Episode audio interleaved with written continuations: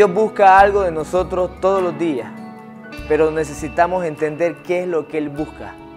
Y yo quiero comenzar con esto. Dios no busca adoración, Él ya la tiene. De Él, por Él y para Él son todas las cosas.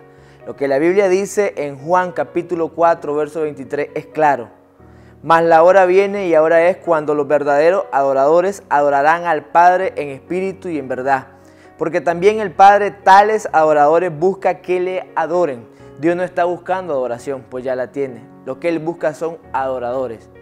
Y yo me hacía la pregunta, ¿por qué busca adoradores?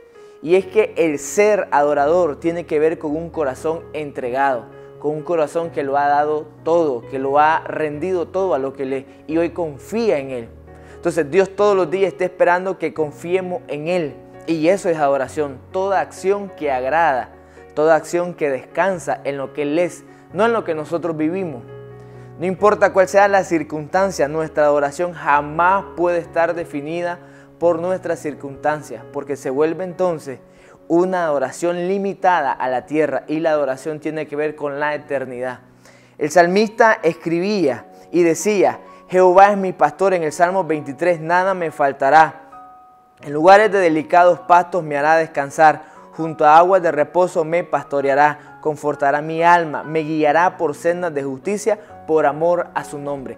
Es una confianza absoluta de vida por lo que vendrá. Si nos fijamos, la connotación es futura. Él hará, nada me faltará, me guiará.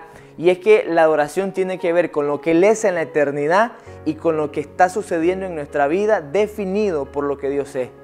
Te animo a que puedas entender lo que Dios hoy está buscando.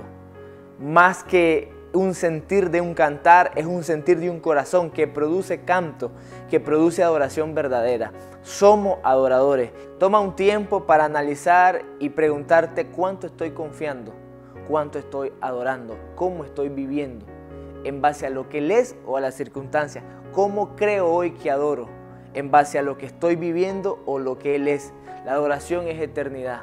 Toma un tiempo para analizar cómo está tu hombre interior, cómo está tu adoración. Que el Señor te bendiga. Gracias por estar con nosotros.